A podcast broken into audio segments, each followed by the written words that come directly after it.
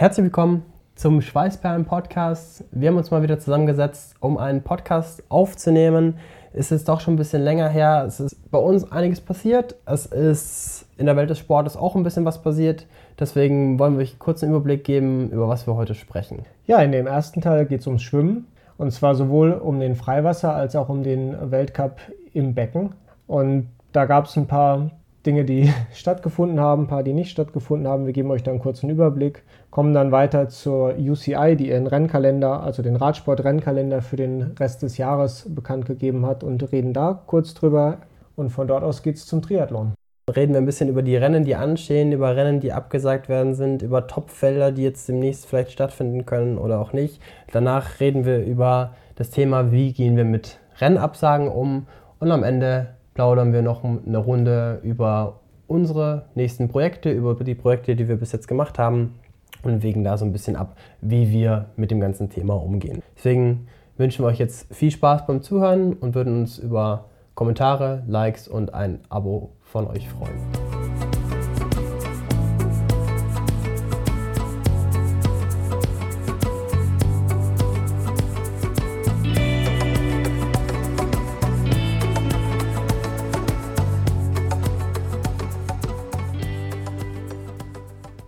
Ja, so die Frage ist, wie fängt man heutzutage an? Ich meine, wir haben ein paar Veranstaltungen, die finden statt, ein paar Veranstaltungen, die finden nicht statt. Ähm, wir fangen, glaube ich, mal mit dem sinnvollsten an, was stattgefunden hat. Und das ist der Freiwasser-Weltcup, beziehungsweise hat nicht stattgefunden. Wir haben trotzdem Ergebnisse. Ähm, wir haben eine Freiwasser-Weltmeisterin aus Deutschland. Genau, es gab recht früh im Jahr in Doha das erste und einzige Freiwasserrennen ähm, dieses Jahres in der Weltcup-Wertung. Äh, gewonnen hat es bei den Frauen die Leonie Beck aus Würzburg, ähm, die entsprechend jetzt auch als Weltmeisterin gekürt worden ist, nachdem sämtliche weitere Rennen des Freiwasser-Weltcups abgesagt worden und auch bei den sind. Und auch bei den Männern waren die Deutschen sehr erfolgreich mit Rob Muffels auf dem zweiten und Florian Wellbrock auf dem dritten Platz mit einer Zehntelsekunde Abstand, wenn wir es gerade richtig gesehen haben. Ja. Und dieses einzige Rennergebnis ist jetzt eben halt auch das Gesamtwertungsergebnis in genau. der Freiwasser-Weltcup-Serie. Das komplette Preisgeld kriegen sie trotzdem nicht, weil dafür hätten sie 50 Prozent der Rennen machen müssen. Auch wenn sie jetzt 100 Prozent der stattgefundenen Rennen gemacht haben, ähm, wo das Preisgeld doch zu wenige. Ja, von 50.000 auf 11.000, glaube ich, runter reduziert.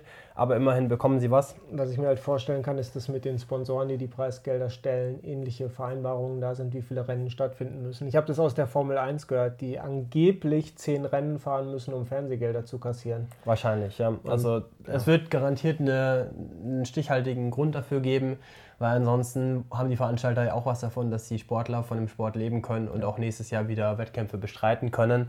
Ähm, Freiwasser ist damit, würde ich sagen, abgehakt. Kleinere Veranstaltungen finden jetzt weiterhin statt, Weltcup nicht. Genau, Wie schaut es im Becken aus? Im Becken ähm, sieht es relativ ähnlich aus, nur dass im Becken der Weltcup erst komplett im Herbst stattgefunden hätte.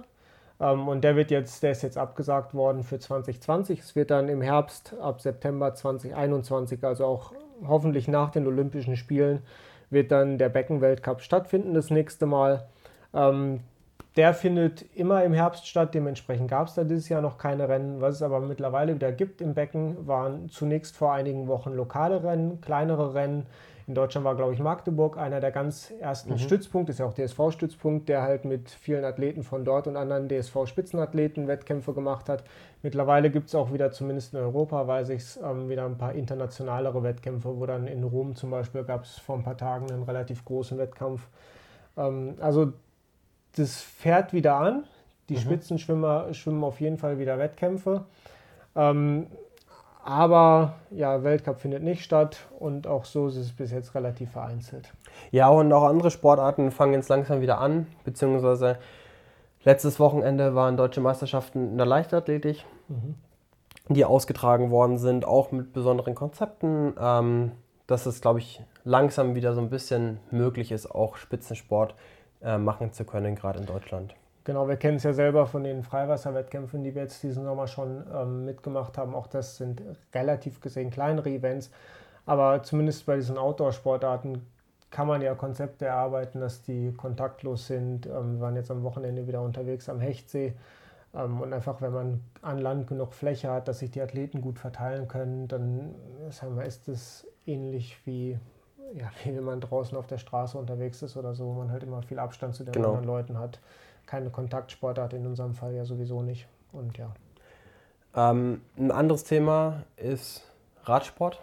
Da steht jetzt bald Ende August eines der größten Rennen an. Tour de France Tour de soll France. stattfinden. Bis jetzt ist sie noch nicht abgesagt. Es gibt ein paar, ja, paar, paar Meinungen dazu. Mhm. Ähm, die Teams sind, glaube ich, ganz froh, dass sie mal wieder racen können und sich nicht so groß aufteilen müssen.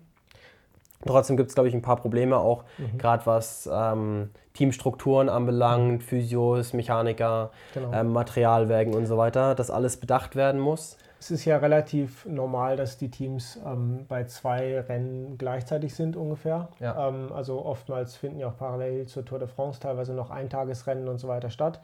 Oder auch in der Saison oder früh in der Saison. Normalerweise gibt es mehrere kleine Mehretappenrennen und so.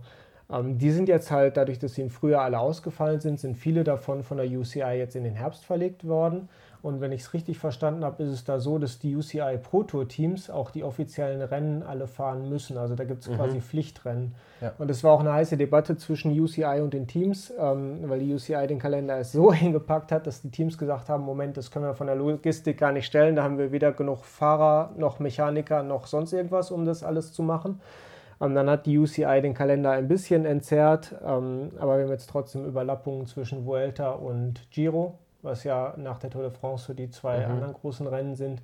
Sind viele Rennen rausgenommen worden aus dem Kalender. Also von den deutschen Eintagesklassikern findet ich, nur noch eins statt. Ich bin mir gerade nicht sicher, ob Münsterland, Giro oder Hamburg, aber einer der beiden findet mal ja. nicht statt. Ähm, Hamburg nicht, Hamburg ist viel abgesagt. Dann ist, müsste es der Münsterland Giro sein. Ja. Und die Tour de France soll bald starten. Das genau. Vorbereitungsrennen, Kriterium die Dauphiné war schon mal sehr interessant, weil irgendwie alle, alle Leute mit großer Ambition früher oder später ausgestiegen sind aus diesem Fünftagesrennen aus verschiedenen Gründen, sei es Rückenprobleme, sei es gecrashed. Mhm. Also irgendwie eine recht wilde Vorbereitung und ich finde aber, es macht es spannend, weil ich kann momentan überhaupt nicht einschätzen, wie es da wird. Ja, man weiß halt, dass einfach nicht viel weiß. Ja ja, ist halt nicht so viel passiert nicht, in dem Jahr. Genau. Viele um, von den Großen sind halt natürlich auch noch gar keine Rennen oder bis auf Kriterium du Dauphiné noch quasi gar kein Rennen gefahren. Und das ist dann so ein bisschen chaotisch verlaufen, wenn man mal ehrlich ist, in der Spitze. Ähm, Emanuel Buchmann, der ja auch leider ähm, raus musste aus, aus dem Rennen nach einem Crash. Ähm, und ja, das, das macht die Tour irgendwie unberechenbarer als in sonstigen Jahren, weil diese Vorbereitungsrennen das stimmt und auch unplanbarer waren. Auch irgendwie ganz spannend. Ich ja. meine, ich war selber bei der Tour noch nie vor Ort, ja. weil irgendwie das zu immer Zeitpunkten ist, wo man selber irgendwie nicht kann. Dieses Jahr wird es sogar funktionieren. Dieses Jahr könnte man sich die Tour mal anschauen. Ähm, jetzt sollte man natürlich auch nicht aufrufen dazu, dass man sich die Tour anschaut, ähm, weil dann hat man wieder das Problem, dass da wahnsinnig viele Leute ja. sein werden. Das ist ja, ähm, glaube ich, das Thema, warum oder auch bei der Diskussion, ob sowas stattfinden kann, ist halt, dass es einfach schwierig ist, die Zuschauermengen ja. zu kontrollieren. Ja. Du musst einfach die, die Strecken werden einfach nicht bekannt gegeben davor.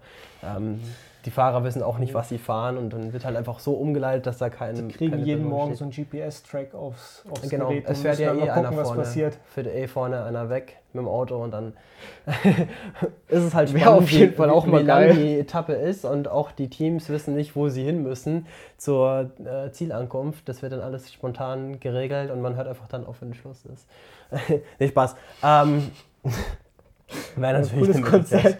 Ja, so kann man die Zuschauermassen vielleicht ein bisschen eindämmen. Ähm, aber wäre trotzdem mal, glaube ich, ein Rennen, was man sich vielleicht unter Normalbedingungen mal anschauen könnte und, glaube ich, auch einfach eine gute Fankultur ja. da vor Ort. Bekannte von mir waren vor ein paar Jahren relativ zufällig. Die waren Australier, die auf einer Europareise waren damals. Die waren in Paris an dem Tag, wo mhm. sie in Paris angekommen sind bei der Tour. Die haben richtig coole Fotos gemacht. Ähm, ich glaube nicht, dass die da irgendwie einen halben Tag kampiert haben. Also es scheint da auch ganz gut zu sein für Zuschauer. Ja. Am Champs-Élysées. Ja, glaube ich schon. Ähm, andere Rennen, die jetzt anstehen, ist im Bereich Triathlon. Da wurde jetzt erstmal viel abgesagt, beziehungsweise von Ironman vor allem viel in den Herbst verschoben. Was jetzt ansteht, ist in zwei Wochen, also Ende das letzte Augustwochenende, die Challenge Davos. Ein relativ kleines Rennen auch sind dieses Jahr auch wieder in der Mitteldistanz nur knapp über 300, 350 Teilnehmer, sowas.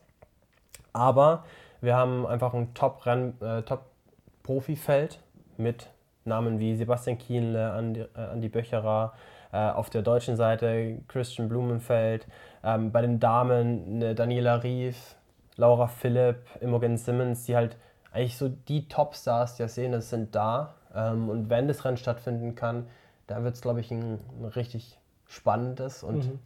ja, es, ist, es hat schon so ein bisschen Weltklasse-Niveau, was da dann am Start sein wird. Ich habe zum Konzept, ich habe auch ein bisschen geschaut auf der Seite, ob die irgendwas Spezielles haben. Ich habe jetzt persönlich nichts gefunden, was in der Ausschreibung drinstehen sollte. Also klar, sie machen ein Online-Briefing, das ist das Einzige, was dazu drinsteht. Alles andere ist relativ normal. Ich weiß nicht, ob die Teilnehmer vielleicht noch mal eine Mail bekommen haben, dass da irgendwie noch was, was Spezielles ist, was jetzt nicht so groß auf die Internetseite geschrieben wurde. Ich meine, im Wesentlichen drehen sich ja die Konzepte oft zum einen um die Startnummernausgabe, genau. Wechselzone und so weiter. Ja. Und ähm, ansonsten den Schwimmstart. Genau. Und Start. auf der Radstrecke hat sich ja eh zerlegt, weil Windschattenverbot. Genau, Windschattenverbot, das ist relativ, ja, relativ krass von den Höhenmetern da. Ja. Ähm, muss man schauen, wäre sehr spannend, das Rennen dann auf jeden Fall zu verfolgen. Was auch noch ansteht, ist der Ironman Tallinn und 73 Tallinn Anfang September. Und vor allem, was auch nochmal ein großes Highlight sein könnte, wäre die Challenge Daytona im Anfang Dezember, was dann auch äh, PTO-Weltmeisterschaft wäre. Das Ganze findet auf, einem, auf dem Daytona Speedway statt. Das heißt, man könnte da theoretisch wirklich zwei Wochen einfach Quarantänelager draus machen für die Profis. Ich glaube, da ist ein Hotel noch mit drauf. Das heißt, es wäre auf jeden Fall möglich. Es ist nach den Wahlen in, in den USA. Mal schauen, ob es genehmigt wird oder mhm. nicht oder wann da eine Absage kommt ähm, oder ob es vielleicht nochmal verschoben wird. Keine Ahnung. Das Ähnlich haben ja auch in Deutschland die ersten Radrennen wieder angefangen. Ähm, das, ich glaube, das erste ja. deutsche Radrennen war auf dem Sachsenring. Ja. Ähm, waren U23 oder ein Bundesliga-Rennen. Ja. ja. sowas müsste an sich möglich sein, wenn halt die Athleten anreisen dürfen. Mhm. Das ist bei den internationalen Rennen halt immer das, die Frage, die genau. spannende. Genau, kommt man aus Europa momentan nach USA. Vor allem kommst du wieder sauber zurück. Ja, genau. Also es, es gibt anscheinend schon ein paar Möglichkeiten, weil ich glaube, Europa ist ja Risikogebiet für USA. Ähm, aber wenn du über die Türkei einfliegst, Grandios. dann funktioniert es. Das heißt, du müsstest von Deutschland in die Türkei fliegen und dann von der Türkei äh, ja, nach Daytona, dann, dann, dann geht es. Ähm, es wird wahrscheinlich super, spannende Konzepte geben, wenn da Leute wirklich anreisen und wenn das Rennen stattfindet. Aber wir müssen wahrscheinlich weiterhin mit mehr Rennabsagen rechnen. Ich meine, es kommen jede Woche neue Rennabsagen. So viele Rennen stehen dieses Jahr nicht mehr an. Aber ja. Vor allem die, die Saison draußen ist eh relativ bald dann vorbei. Ja. Zumindest in unseren Breitengraden. In unseren Breitengraden, ja. Ähm, Rapperswil zum Beispiel 73 ist jetzt irgendwann auch Ende September. Also könnte halt dann auch schon relativ frisch mhm. werden irgendwann. Aber was man nicht alles macht, um bei dem Rennen zu starten. Wenn es aber doch Rennabsagen kommen, wie gehe ich eigentlich, wie soll ich damit umgehen? Ich meine, es ist emotional doch sehr aufgeladen. Wir haben auch ein paar Rennen, die bei uns abgesagt worden mhm. sind. Das heißt, wir haben auch ein bisschen Erfahrung sammeln dürfen. Ähm, man ist erstmal doch ziemlich verärgert teilweise, auch wenn man es versteht. Also Verärgerung kommt meistens, glaube ich, nur dann zustande, wenn schlecht kommuniziert wird. Genau, wir hatten ja sehr unterschiedliche Rennabsagen. Also, genau. Ähm, wir hatten Rennabsagen, da hieß es von Anfang an, es ist schwierig und wir, wir geben immer die Infos weiter und dann wurden uns auch die Konzepte wurden uns geschickt und es wurde sehr offen kommuniziert und dann wurde halt rechtzeitig abgesagt, was ich glaube ich immer so die fairste Option finde. Wir hatten aber auch Rennen, da hat man bis glaube ich zwei Wochen vorm Rennen nichts gehört und immer ja ja wir kriegen das noch und ja ja mhm oder auch gar nichts. Und dann wurde das Rennen auf einmal abgesagt, man bekommt nichts zurück und man steht einfach ja, ein bisschen doof da.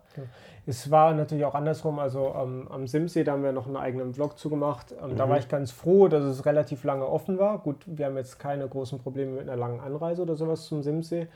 Ähm, aber die haben halt wirklich einfach möglichst lange versucht, dass dieses Rennen stattfinden kann und haben dann eben halt dadurch, dass da zu dem Zeitpunkt gerade die Lockerungen kamen, auch erst in der Woche vorher waren genau. die Lockerungen so weit, dass es stattfinden durfte und das Konzept so Aber weit. es wurde kommuniziert. Es wurde kommuniziert, ähm, aber es, ich meine, klar, wenn du die Kommunikation hast, dass es momentan noch nicht absehbar ist, ist auch so eine Sache. Ähm, aber bei der Serie, bei es ja aus einer Cup-Serie, da gab es eigentlich bei allen Re ähm, Rennen die Option, wenn sie jetzt nicht stattgefunden haben, was auch in meinem Fall bei zwei der Rennen, zu denen ich angemeldet mhm. ähm, war, in der Cup-Serie der Fall ist. Ähm, da gab es auf jeden Fall immer die Option, auf 2021 zu übertragen und es gab, also das war immer die, die, glaube ich, auch aktiv angeboten wurde und das ist die, die ich genommen mhm. habe es gab auch immer zumindest den Hinweis, dass man sonstige Lösungen finden kann. Ähm, genau. Den habe ich mich persönlich dann ehrlich gesagt nicht so beschäftigt. Man will ja meistens bei den Rennen doch starten. Genau, Wenn jetzt nicht nächstes Jahr irgendwas anstehen würde, wo man dann sagt, okay, ich bin nächstes Jahr zum Beispiel im Ausland oder so ähm, und kann deswegen nicht dort starten, dann ist, glaube ich, die Umbuchung auf 21 immer das das Sinnvollste, wenn es auch keine Überschneidungen genau. gibt. Genau, der Vorteil ist eben halt, dass ich weiß, es sind Rennen aus einer organisierten Cup-Serie, sprich, die werden auch 2021 nicht überlappen. Genau. Und damit war das für mich einfach sofort, dass ich gesagt habe, jo, dann schwimme ich halt ein Jahr später. Genau. Deswegen vielleicht bei den Veranstalterpolicen mal nachschauen, was euer Veranstalter euch anbieten kann, ähm, was für euch die beste Möglichkeit ist, ja, was man so machen kann. Ähm, was macht man dann? Man versucht natürlich einfach das Beste zu machen und aus dem Jahr vielleicht auch einfach ein bisschen mhm. zu lernen und was Neues auszuprobieren. Ich meine, viele Sachen laufen virtuell, wo man dann entweder wirklich äh, über Computerspiele, sag ich mal, wie Swift ähm, Rennen gestalten kann oder eben man hat einen gewissen Zeitraum, wo man eine gewisse Strecke, ich glaube, es in Hamburg ist diese Ultramarsch-Route, jetzt irgendwie auf mehrere Tage aufgeteilt und du kannst halt immer so gewisse Bereiche buchen, kriegst dann auch ein Finisher-Shirt ähm, und kannst das halt für dich selber machen. Ja, oder man, man geht mal so in die, in, an die Schwachstellen des eigenen Körpers und sagt, man, man arbeitet da mehr mit Krafttraining, was man vielleicht mhm. sonst nicht so machen würde. Oder arbeitet an seiner Mobilität, was nicht nur sportlich gut ist, sondern vielleicht auch im Alltag Vorteile bringen kann. Ähm, oder gerade im Bereich Schwimmen oder Triathlon Schwimmtechnik. Jetzt haben die Pools wieder offen, das heißt, man kann auch mal ganz gezielt an der schwachen Disziplin vielleicht arbeiten. Und gerade Schwimmtechnik kann man auch, wenn man gut schwimmt, immer was machen. Also Definitiv, ja. Man wird dort nie auslernen. Und Deswegen. wenn man jetzt relativ lange nicht geschwommen ist, ist das, was man zuletzt gemacht hat, auch gerne mal nicht mehr da. ja, das ist sehr Erfahrung frustrierend. Weiß. Ich war jetzt auch erst vor kurzem wieder im Schwimmbad. Davor lange nur im See geschwommen, weil ich auch dem Ganzen ein bisschen aus dem Weg gehen wollte. Und wir haben hier in München ein Becken, was äh, ein Edelschallbecken ist. Das heißt, man sieht sich, also äh, Spiegel Freiwasser, genau, es ist ein Freiwasserbecken ein Spiegel von unten. Man sieht sich von unten. Und es ist teilweise dann doch sehr erschreckend, was da auf einmal mit der Technik so passiert. Deswegen jetzt wieder anfangen, resetten, nach vorne schauen, positiv bleiben und ja, ins Jahr 2021 gucken. Mhm. Vielleicht auch noch ein Stückchen weiter. Das ist, glaube ich, so der Tipp, den man mitgeben kann. Ähm, kleine Rennen finden statt. Wir haben es vorher angesprochen, wir selber starten ja auch immer wieder. Soll man daran teilnehmen oder nicht? Das ist so die gute Frage. Ich meine, auf der einen Seite natürlich, man will die Veranstalter natürlich auch noch unterstützen, mhm. man will selber Rennen machen, weil man, ja, man macht den Sport ja aus einem gewissen Grund und die Rennen können irgendwie mit dazu und mhm. ich bin selber jemand, ich mag es einfach sehr, sehr gerne, in der Früh aufzustehen und diese, dieses Race-Feeling zu haben. Das gibt dann immer schöne Gänsehaut. Ja, aber trotzdem muss man ein paar Punkte beachten. Ich meine, wir schauen halt immer, wenn wir uns die Rennen raussuchen und die wir dann auch machen wollen, wie ist das Ganze gehandhabt, wie ist zum Beispiel die Startnummernabholung, wie sind die Maskenpflichten da ge gehandhabt, ähm, wie wird der Start organisiert und vor allem haben wir irgendwelche Restriktionen im Bereich Starterkapazitäten. Mhm, genau. Ich finde, das ist immer so das Wichtigste, dass da ein bisschen zurückgeschraubt wird. Genau, das war immer für mich auch das Wichtigste, dass ich ein gutes Gefühl habe und das Gefühl habe, ich kann Leuten, die ich mit denen ich sonst keinen Kontakt habe, da auch aus dem Weg gehen, entsprechend, ähm, einfach aus Sicherheitsgründen und so. Und ja, ähm, für mich das erste Rennen diese Saison war ja Simsee. Ähm, mhm. Da haben wir vorab das Konzept gekriegt. Es war relativ gut erläutert damals auch, weil es ja auch für alle neu war. Und da war ich ehrlich gesagt schon beim Lesen sehr beeindruckt von diesem Konzept. Ähm, ja. Mit den Startwellen, wo du wusstest, beim Landstart hast du ähm, quasi Hütchen, die dich auf Abstand stellen. Du hast Startwellen, die entsprechend zeitlich hintereinander weg sind, dass du auch wirklich Abstand hast. Und das war das Entspannteste überhaupt. Das kannte ich das gar nicht aus dem Freiwasser, dass du einfach beim Losschwimmen schon direkt ab Start niemanden hast, der dir den Ellbogen ins Gesicht rammt und nix. Ja. Ähm, und das hat sich einfach gut angefühlt. Und du hattest auch da, gut, das war noch ein verregneter Tag, da war im Strandbad, den der Stand gefunden hat, auch keine Zivilbevölkerung, sagen wir mal. Aber du hattest einfach Platz du warst da, hast dir deinen Baum gesucht, wo du deine Sachen hingelegt hast und es hat sich gut angefühlt. Dasselbe beim Vollmondschwimmen und dasselbe jetzt beim Hechtsee. Ja. Ähm, wobei Hechtsee. beim Hechtsee war schon wieder ein bisschen enger, die war ein bisschen lockerer. Ähm, da hatte ich auch schon mal wieder den einen oder anderen Fuß oder Ellbogen im Gesicht beim Start, weil einfach der Startbereich ein bisschen schmaler war. Aber auch das hat sich so schnell zerlegt, dass ich. Die waren auch die ersten wieder, die Zuschauer aktiv zugelassen haben. Ja. So gefühlt. Also musste man vorher anmelden und die waren in einem anderen Bereich, die kamen nicht ja. in den Athletenbereich rein, aber ja. Ja, also ich war als Betreuer mit dabei. Ähm, und ich fand es gerade in dem im Betreuerbereich dann doch teilweise sehr, sehr eng und leider, auch wenn der Veranstalter immer wieder darauf hingewiesen hat, wurden dann doch teilweise Maskenpflichten und Abstände nicht wirklich eingehalten. Was ich dann immer schade finde.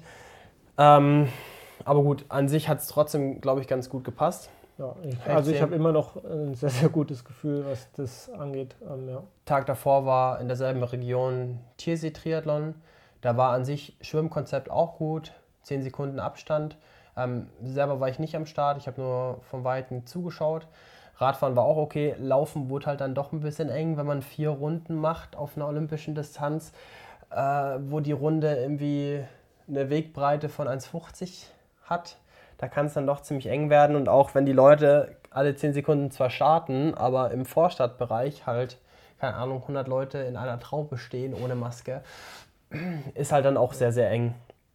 Und da muss einem vielleicht auch einfach bewusst sein, wenn man sich für Rennen entscheiden möchte oder nicht, ähm, dass man sich vielleicht nicht nur sich selbst gefährdet, was schon schlimm genug ist, gerade aus Ausdauersportler. Ich wollte gerade sagen, bei dem momentan weiß man ja noch nicht, wie lange wirklich Langzeitfolgen bleiben, genau. aber es deutet ja vieles darauf hin, dass man die zumindest einige Monate hat und dass einfach eine Ausdauersportfähigkeit da stark drunter leidet. Genau. Und auf der anderen Seite hat man natürlich auch ein bisschen Verantwortung für potenzielle Mitmenschen, Familienmitglieder, die dann vielleicht doch aus der Risikogruppe auch stammen könnten, mhm. um da das, nicht, das Ganze nicht weiterzutragen. Das heißt, das muss, dessen muss man sich bewusst sein und dann muss man die Entscheidung vielleicht auch einfach selber tragen äh, und ja, verantwortungsvoll mit dem Thema umgehen. Und ich glaube, das ist so das, das Wichtigste, was man machen kann. Genau. Ja, dann hätten wir, glaube ich, unsere Themen alle mal wieder abgefrühstückt. Ähm, doch wieder sehr Corona-lastig geworden. Aber im Endeffekt, was, was will man dieses Jahr groß anders machen? Das ist das Thema, was das Jahr bestimmt und was alle Wettkämpfe und Saisonplanung und sonst was bestimmt. Das ist leider so. Ich ja. hätte auch eigentlich ganz gerne noch ein bisschen was an Pressespiegel oder so mal im Blog geschrieben, aber es ist halt dann lange Zeit echt wenig passiert, als alles abgesagt war und jetzt ging es halt langsam wieder los. Ja. Oder jetzt geht es langsam wieder los. Und so langsam gäbe es wieder Inhalte. Ja, langsam gibt es wieder was. Deswegen wird auch demnächst wieder mehr kommen von der Seite. Wir hatten jetzt auch ein paar, paar tolle Projekte. Genau, wir haben dann eher die Zeit haben. genutzt für ähm, selbstgeplante Projekte, wo wir auch dann durchaus drüber immer wieder ein Video oder sowas gemacht haben, wie zum genau. Beispiel das Chiemsee, das Touri-Schwimmen im Chiemsee. Das Touri-Schwimmen im Chiemsee. Wir haben jetzt auch nochmal einen selbstorganisierten Swim and Run im Münchner oh, ja, Norden ja, gemacht. Das war auch witzig, da wird auch noch ein Video kommen. Ich bin noch dabei, ein bisschen Filmmaterial zu sichten. Ähm, wird auch auf jeden Fall ein Vorschlag für eine Einheit der Woche sein die man so macht. Oder einen Einheitsvorschlag, wo man selber machen kann. Ähm, dazu wird ein bisschen was kommen. Wir selber haben es gesagt, wir möchten auch die Zeit ein bisschen nutzen, unseren Urlaub auch ein bisschen anders verbringen und werden jetzt nächste Woche so von, von deiner Heimat in deine neue Heimat fahren. Mhm. Dazu gab es auch schon einen Blog. Ungefähr 650 Kilometer ähm, aus dem, vom südlichen Ruhrgebiet bis nach München. Genau. Den Rhein hoch. Mhm. Da werden wir uns bestimmt auch mal melden. Genau, da wird es bestimmt auch was dazu geben. oder sowas. Genau. Und ansonsten schauen wir mal, was wir dieses Jahr noch machen können, außer welche Wettkämpfe. Und blicken dann nach vorne. Wird dann auch nochmal in nächster Zeit was geben zu der Rotvorbereitung. Das mhm. ist jetzt leider auch gerade ein bisschen eingeschlafen, so in der Kommunikation. Trotzdem mache ich was. Ich wollte gerade sagen, die Vorbereitung sah drüben gut aus. Da hast du ja deine Checkliste hängen. Ja, ich habe da so ein paar Häkchen die ich da abhaken darf. Muss ich aber auch wieder nachtragen. Aber pst. Da war viel Grün dabei. Da war viel, bis jetzt viel Grün dabei, ja. Und der, der Rest ist noch nicht nachgetragen. Ich glaube, bevor wir jetzt hier ins, ins Labern kommen, beenden wir die Sache. Wünschen einen schönen, schöne Zeit, schönen Restsommer. Äh, haltet die Ohren steif und vielleicht hört man oder sieht sich ja demnächst mal irgendwo. Bis dahin, macht's gut und ciao.